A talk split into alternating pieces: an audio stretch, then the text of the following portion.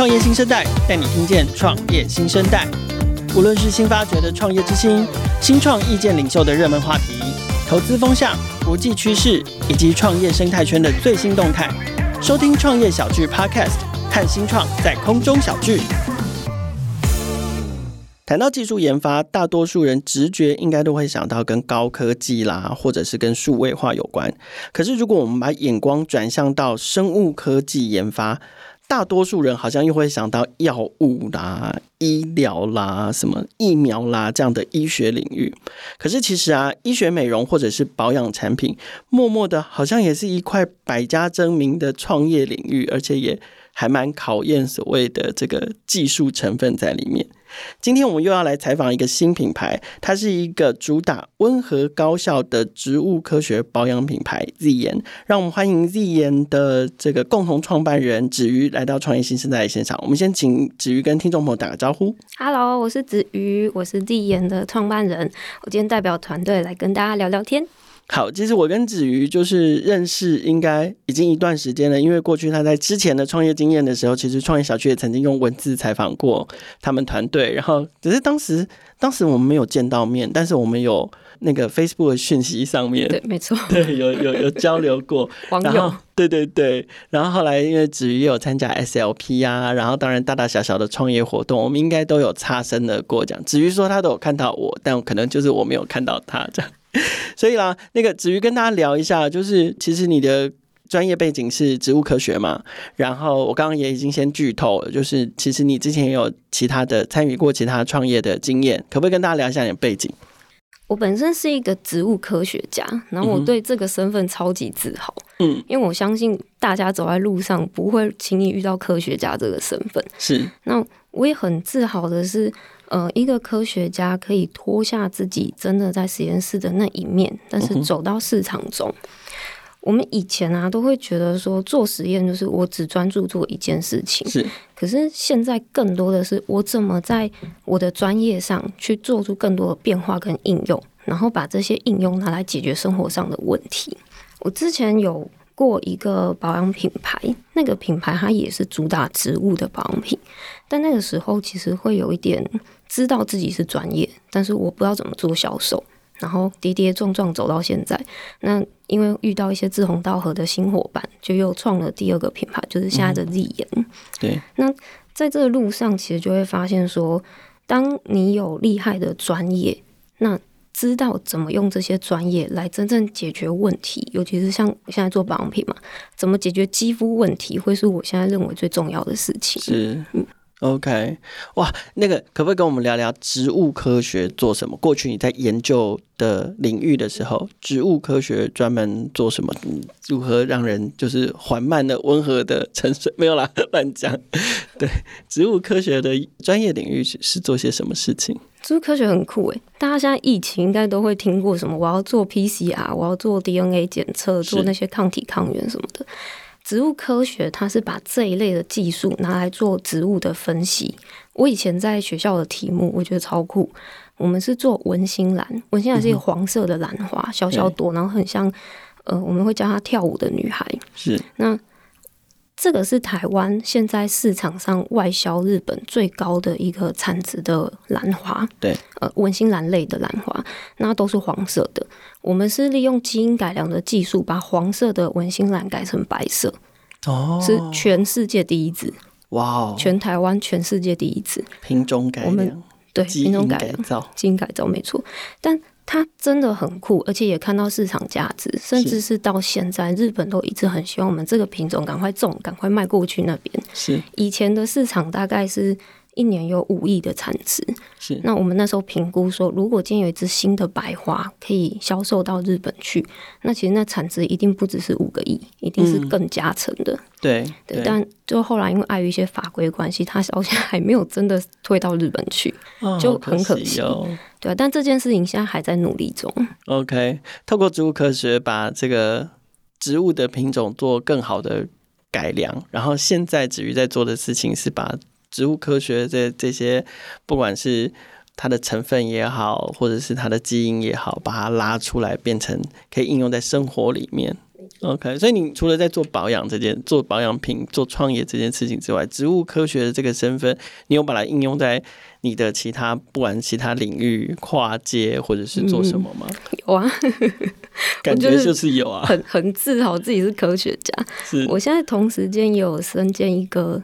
植物组织培养的讲师，oh, okay. 这个是在产业界很常拿来种植、大量栽培兰花的一个技术。是，那其实台湾有很多植物的爱好者，他们都会想要用这些科学的方式去养一些自己的。嗯，像现在很红那些龟背玉啊，什么玉什么族，对，现在非常多人非常着迷，然后或是什么什么空气凤梨，啊，对对对对对对，他们就会想说，哎，那我有现在有一棵植物，我可不可以用组织培养的方式把这些植物放大？对，我有一棵很厉害的，我就要把它放大成一百棵、一千棵。是，那这个技术现在几乎都是在学校内才有老师在做教授的动作。嗯哼，那我目前应该算是，呃。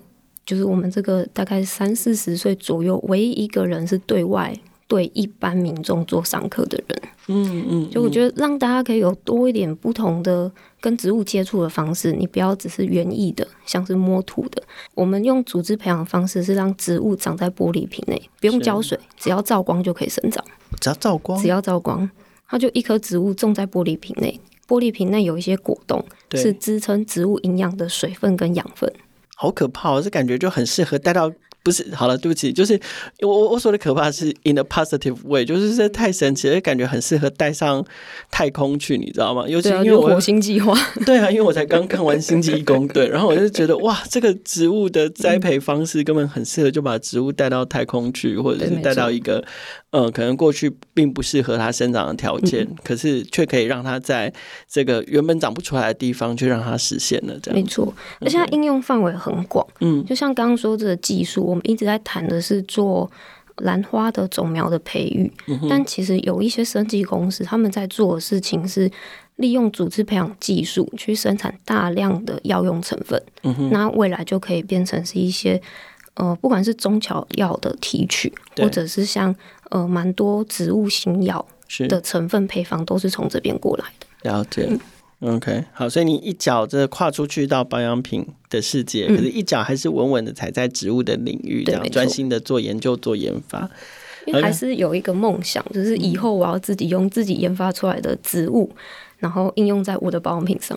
啊，还是心里有这个梦。是，OK，好，那我们来说回来保养品哦，就是说，其实子瑜刚刚也有提到。之前你也参与过一个品牌的创办，然后也是以植物为其中的核心。现在的 Z 眼也是，可是我想不同的这个创业，不同的品牌，它一定还是有有其差异性嘛。所以你们在做这次的这个品牌跟这呃，我们等一下介绍的你们目前的第一支产品之前，可不可以先聊聊你们对市场做了怎么样的探索跟研究？你们怎么定位出不同的的差异化跟诉求？我们这一支产品，它其实先前做了超级多功课，因为我们有发现台湾有一个族群叫做敏感肌，对，我们都以为自己是敏感肌，但其实事实上没有那么多人是敏感肌，真假的？以以研究来说，其实基本上只有天生敏感肌只有两成左右的人，那大部分台湾人其实都是因为我们都喜欢漂亮嘛。就去打医美，打出来的嘛，打坏了嘛？对啊，把角质层打到有点太薄，那薄了之后，我们对抗外界环境的这些刺激，像是太阳啊、风吹啊，或是太干、脏啊，对。对，那就觉得自己脸泛红，就叫敏感肌。可是这好像是不可逆的趋势，对不对？因为你也不太可能说叫大家啊、就是不要打那么用力，因为。打太轻也看不出效果嘛？诶、欸，就是要适度适量，不要过量。就是适量的保养或者是保适量的医美都是可以的。对。但怎么做到不过量？我觉得这大家可能心里有点小小的做点功课，就不要太贪心。对。好，那可是后天敏感肌，就看来是一个新族群的产生嘛，也是一个还蛮大的市场。对，没错。那我们在这当中其实就有发现说。这一些后天型的敏感肌，它其实是原先原厂设定上，它就是一个比较偏向油肌的肤质。嗯、那这油肌肤质又加上它的后天造成皮肤角质层比较薄的状态，我们怎么用保养品的配方来达到一个高效的保养？可是同时又有植物温和的一个力量，是我们认为可以切入的一个点。那大部分的皮肤比较敏感的族群，其实是会很在意怎么去做到一个无添加，像是蛮多市面上产品会跟你说：“诶、欸，我无添加防腐剂。”但你认真去看它的文案，它是写我不添加 A 防腐剂，但是事实上它添加了 B 防腐剂，或者是呃我不添加香精，但它背后添加了什么？那或者是我不添加酒精。最后不知道发生了什么事，好像也没有真的那么的温和。是我们在一开始的筛选上，我们真的是去找市面上所有你想得到的大的小的保养品牌，我们全部去把全成分挖开来看，嗯，去看现在到底有哪一些东西是敏感肌需要、敏感肌不需要的，还有在油肌需要跟油肌不需要，去做一些交叉比对后，才配出我们现在这一支产品的配方。OK。好，那如果是这样的话，就来跟我们介绍一下。因为我自己采访子瑜之前，就先去买了一罐 精华来试用。这、这、这真的就是我没有收叶配的钱哦。然后刚刚我们在过稿子的时候，子瑜才聊到说，哇，这个产品其实是针对就是所谓的自以为是敏感肌，可是其实是出油很严重的。那像我作为一个生理男性，然后又保养步骤很简单的的一个人，其实我用了他们产品。真真的没有套好招，就是最大的心得就是脸出油的状况改善很多。那其他还不知道，因为毕竟我好像也用才两三个礼拜而已。可是确实用大概用一个礼拜多，就很明显的感觉到出油的状况有改善。那难道保湿抗油就是这支产品的特色吗？可不可以跟我们介绍一下这支直效精准修护精华？我觉得我好像这样子介绍起来，好像在。电视购物没有啦，我们还是在谈创业，好不好？但是对，我们还是在创业。对对对，还但还是要聊一下产品特色嘛。我们这一支原本其实是主打修复，嗯，我们怎么把角质层这些受伤的地方去做一些修补？我其实当初会想要先买来试用，嗯、我也是看到修护、修复这个字眼，想说你其实现在也上了年纪了，都很想要抗老，可是。对，可是确实我，我我用到最有感的是控油，嗯、这样继续。没错，那它其实控油是我们一个很意外的发现，因为我自己也是敏感肌加上油肌，嗯哼，市面上很多产品都是我早上用，然后太滋润，下午就长痘痘。嗯，我觉得那速度超快，就是只要不适合，我会立刻皮肤有反应。可是我们都以为滋润了下午就不会出油啊，结果反而是滋润了，结果下午还是这样油的一塌糊涂。那其实会有一个误区，就是大家会觉得我够滋润，我就不会出油，因为它跟油水的平衡是有关。啊、但其实老实说，油肌。你再怎么补水都会出油，是因为皮脂腺跟汗腺是不同的两条路线，是不会说你油多了我就不会再出油，或者是你补水补多了油就不会出来。嗯，那我们能做的事情是同时间我做到补水，可是我在配方当中同时加了一些控油的成分，啊、那去让你做到我又补水又控油，是那才会造成现在我们。大家评价一致好评都是，哎、欸，你的东西真的可以控油，哎、嗯，对啊，因为你的肤质就确实是会出油的。那我们不要去避免这件事嘛，我们就正视它。对，那因为油出来的少了，其实间接的像是毛孔啊，或者是说我们的那些皮肤也会比较膨弹，膨弹后自然就脸会发光。可是，对啊，可是因为那个。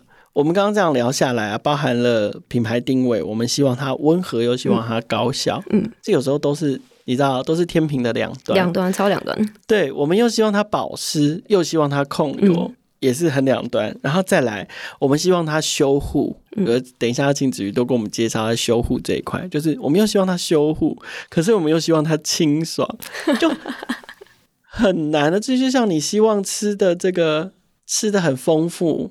然后又不要大鱼大肉，就很难吧？很难，很难。对，所以你们怎么做到，就是说又能够修护，可是又有清，又能够兼顾清爽？嗯、你们在植物科学上面，在成分上面下了哪一些功夫？嗯、我们是认真的去把所有市面上的保养品成分去拆解过后，嗯、然后同时加上，因为过往有一些研发经验嘛，我知道在每一个皮肤的生理层结构上。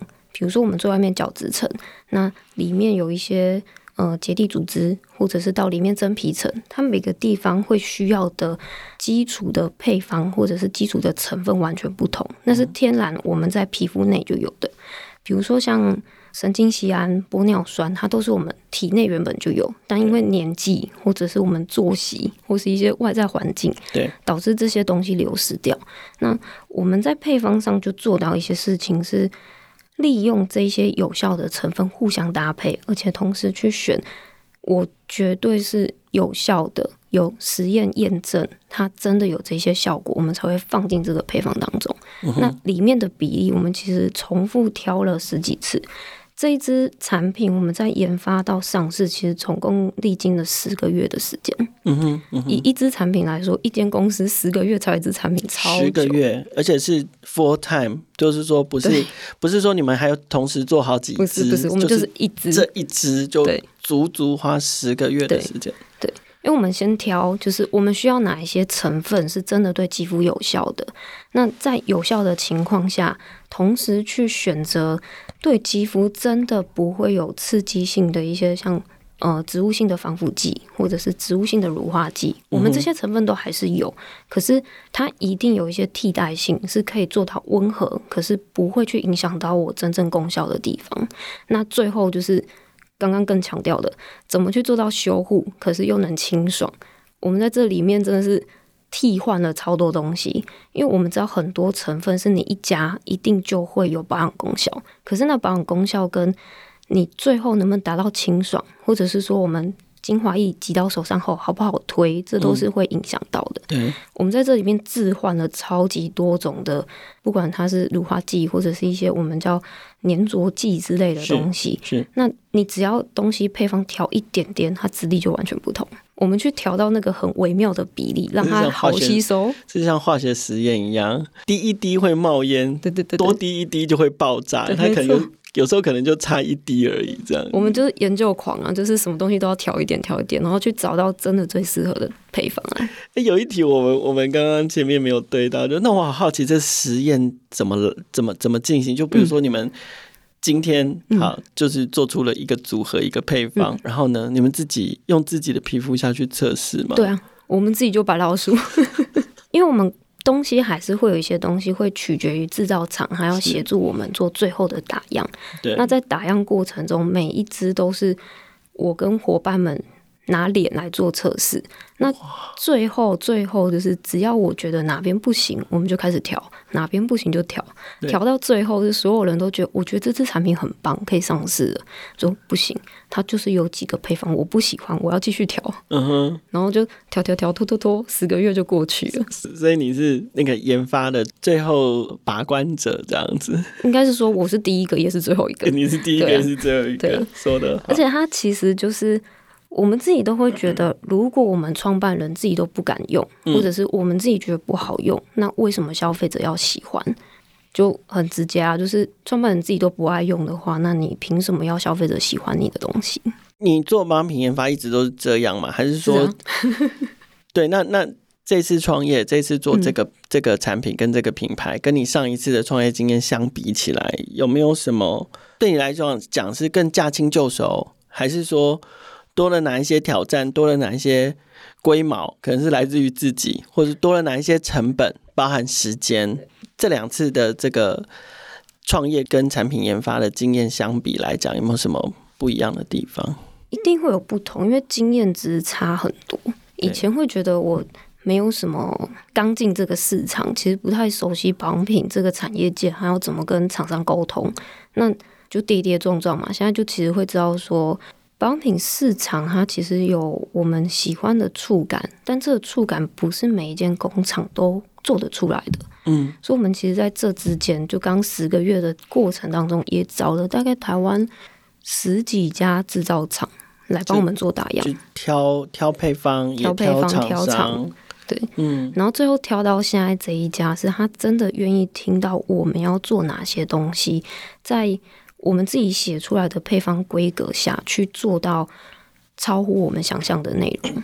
然后要说有哪一些比较困难的地方，是因为以前我其实只做配方这一块，我从头到尾没有碰过瓶器啊、包材类的东西。对。然后现在就发现，哇，原来连瓶器都是一个大学问。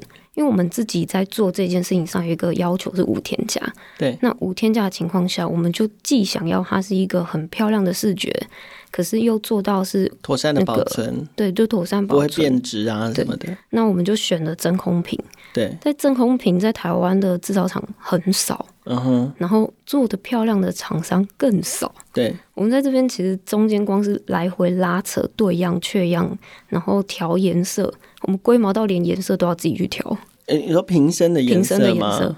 OK，所以你们连瓶身颜色都自己下去调，然后自己去对色号，然后对实际打出来的产品那个颜色跟你们理想中的颜色是不是有色差？这样子。没错。这个就是讲，就是创业的时候，很多很大的挑战都来自于创业家自己的坚持跟自己的龟毛。这样，嗯、你们这次在设计上面，我知道，因为前面我们在录音之前，子瑜有说。合伙的伙伴里面，其中有一个是设计公司，所以在这个平器的视觉设计上面，还有包装的视觉设计上面，也都是由这家公司来负责。我觉得好像还得了奖，对不对？可不可以跟我们分享这件事情？好，这一个这么新的品牌，然后竟然也也也在这件事情上面得了奖。你们自己对于设计的想法跟概念是什么？我们一开始就很知道，我们因为现在保养品分成几个趋势，就是专柜、开价、医美。对，我们自己认定，我们不走开价，我们也不走纯植物系的保养品，因为纯植物系保养品有几个已经很成功的那个台湾先驱品牌，嗯，那它不是我们真的很想要去，不管他说是侵略，或者是我们想要扩张挑战的一个领域。对，那我们想走的是一个既有医美感的功效，再加上有专柜的质地。那这东西其实我们就挑了一些。就是刚刚讲到 SOP 认识的同学，嗯、那他也是台湾在设计界非常知名的设计公司。嗯哼，这可以讲名字吗？可以，当然可以啊。哦、叫三明治设计公司。是三明治，就是 sandwich 的三明治，但是名是名字的名，不是明天的明。嗯、对。那他们就很给力，因为在天马行空的想法上，其实会很直接帮我们的那些乱七八糟想法视觉化。因为我们给他要求就是。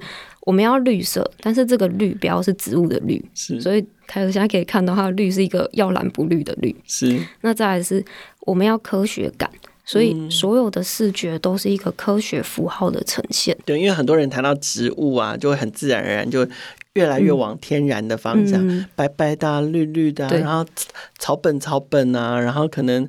有一点文青啊，有一点生活感啊，嗯、可是其实你们不是哦，你们是除了用蓝绿色做基底之外，搭配上就是用字都是非常简洁的，绝绝大多数都是无衬线的字体，然后是用偏银色的字体，然后对，然后甚至带有一点凸版。打凸印刷的方式，就又要呈现它的科学感出来。没错，我们其实一开始就觉得我们不要做跟人家一样的东西，因为做一样的事情，你只会被埋没在这个市场当中。那只有当我们不论是视觉的不同，或者是我们产品在配方上的坚持，这些不同，它叫产品力嘛。一个是外表的视觉包装，那。当这些东西全部都到位的时候，才能在这个市场上有一条新的路出来。是，所以那个消费者对于你们的这个反应如何？就是对于包装设计啊等等的的反应如何？大家有接收到你们想要传达的是既植物又科学 又科技的感觉？我自己是觉得不错啊，质感很好。一定是有啊，因为其实蛮多人都会觉得说，哎、欸，你们家这包装真的是很重成本哎。嗯，可是哦。对于一个新品牌，你们真的很勇敢呢。就是一支产品，然后就上架了。大家想要做一个品牌，不是通常会希望全系列，然后就是满足这个消费者的保养需求，然后最好是有日也有夜，对不对？有户外也有室内，嗯，然后。就最好是同时有一整个系列一起上，啊、或者是同时好几个系列一起上。对啊，然后更市侩一点，像我这种现实的人，我就会说，最终目的当然就是为了要冲高客单价。嗯，对。可是你们就一直一个品相就上市了，当初决定这样做原因是什么？难道就是因为研发对于研发的坚持吗？还是什么？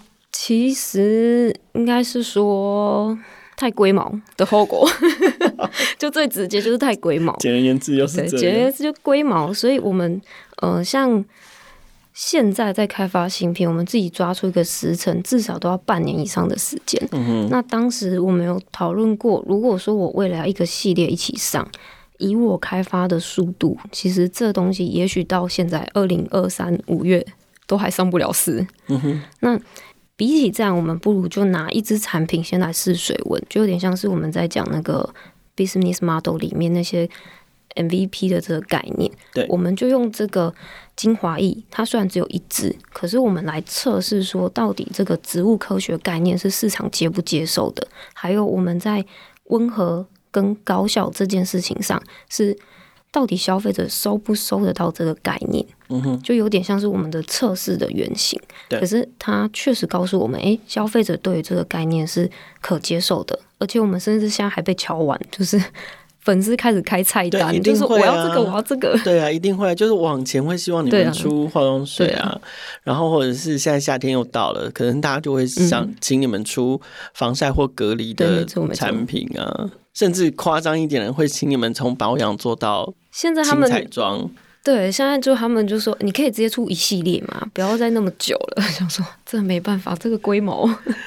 好啊，可是虽然目前有一支产品，可是还是要聊聊，只有一支嘛，但还是要聊聊你们的商业模式。就是说，所以你们的商业模式就是 to C 销售产品。对，我们一开始其实就是也是跌跌撞撞的，因为以前就会觉得说，因为我现在产品力很强，我也做了很好的视觉，我们去打广告，尤其是脸书广告，应该就会直接买了吧？嗯，就会有这个幻想，所以我们也叠了一些学费在这里面。是。后来是因为我们很幸运，有几个跟我们一样理念的那个品牌主，他们看到我们，我们共通的话题是怎么用无添加让这个世界的产品都变得更好。因为我们其实现在都是充斥化学物品的一个环境。对，如果我们只是在在乎食物啊，很安全。我的洗沐用品要很安全，可是从头到尾没有去在乎过保养品要用的很安全。其实我们就有这些纰漏啊，你没有办法完全让自己生活是这么的纯粹或这么干净。嗯，那因为这些别的产品线的品牌主，他看到了我们，那也帮我们做了一些推广。所以让我们其实第一批可以这样好好的活下来。所以你们就是以这个无添加为概念的不同跨品项的这个品牌的集结，然后大家一起帮忙推这样子。对，有点像是打团战。那它其实，在我们某个程度上也是我们的团购组。是我们第一波真的是因为这一些无添加品牌的朋友们帮助我们，就是可以活到现在。那现在也开始去找一些更多的对外曝光机会，让更多人认识我们。是。那除了这种作战方式啊，我知道其实像前一阵子看，因为刚好那个台北时装周关系，嗯，所以就看到说 Zian 其实也有跟台北时装周合作，然后部分品牌的这个合作的彩妆师其实是用 Zian 的这个精华液作为他们在上妆前让彩妆跟定妆效果更好的的一个产品。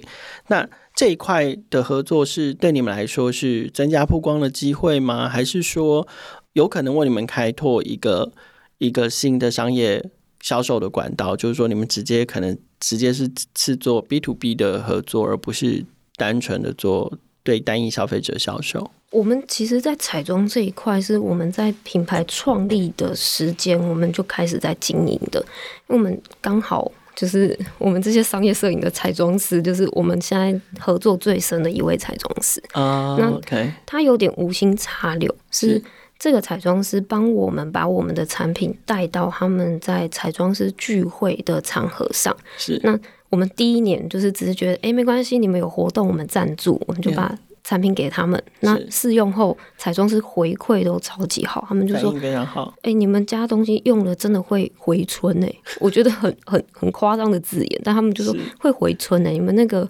超级好吸收。然后就因为这样子，这一次机会，他们开始用在自己客人身上。是，他们只是接 case 出去后用客人身上。是，那用用用，我们就也没想太多。第二年的时候，我们就说：“哎，你们今年还是有活动吗？我们还是可以赞助。”是，就觉得因为彩妆师帮我们很多嘛，我们就一个回馈形态。嗯哼。就在这一场活动后，他们就自主联络我们说：“哎，我要去那个台北时装周后台，我们是不是可以把这个也带上去？哇哦！然后就觉得哇，这真的是很大的一个感动跟里程碑。因为彩妆应该说时尚周，它是一个不容错的一个节目，你不可能让模特的脸是一个受伤或者是一个红红的状态上台嘛？对。那愿意带我们东西上去，而且还是外模，还不是台湾模特，那就觉得哇，真的。很感动，因为他就看到，然后也知道哦，这产品我用在这绝对不出错。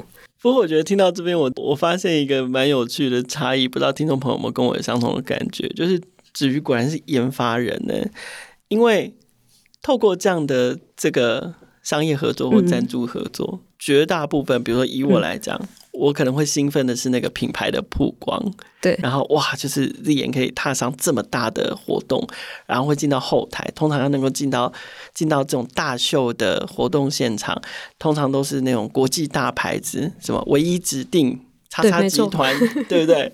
可是没有哦，当然这我相信子瑜对于这件事情也是给予高度的肯定。可是我觉得在你心中，你第一个感到高兴的，其实是你的产品受到彩妆师的。肯定，没错，就是说它的功效跟稳定性，能够让就是业内人士把它带到这么专业的场合，用在这些专业的模特儿的脸上，然后让整个秀能够好好的进行，让妆不会花、不会脱，皮肤不会烂，这反而是你最在乎的事情。当然你，你果然真的是研发人呢。我这种东西真的是很，当你被。认定的时候，你就真的会觉得哇，这真的是很感动。当然，我也很开心，就是品牌因为这个原因被带上时装周，这我真的超级开心。我们都已经在想说，哇，那个曝光价值不知道多少。哦，只是老实说，就是嗯，虽然自己创办品牌，但是还是没那么商人。我现在也在学习怎么当商人，在学习中。可是我觉得还要再再回来上一次 SLP 哦，有可能。但但我觉得那种价值感是更多来自于。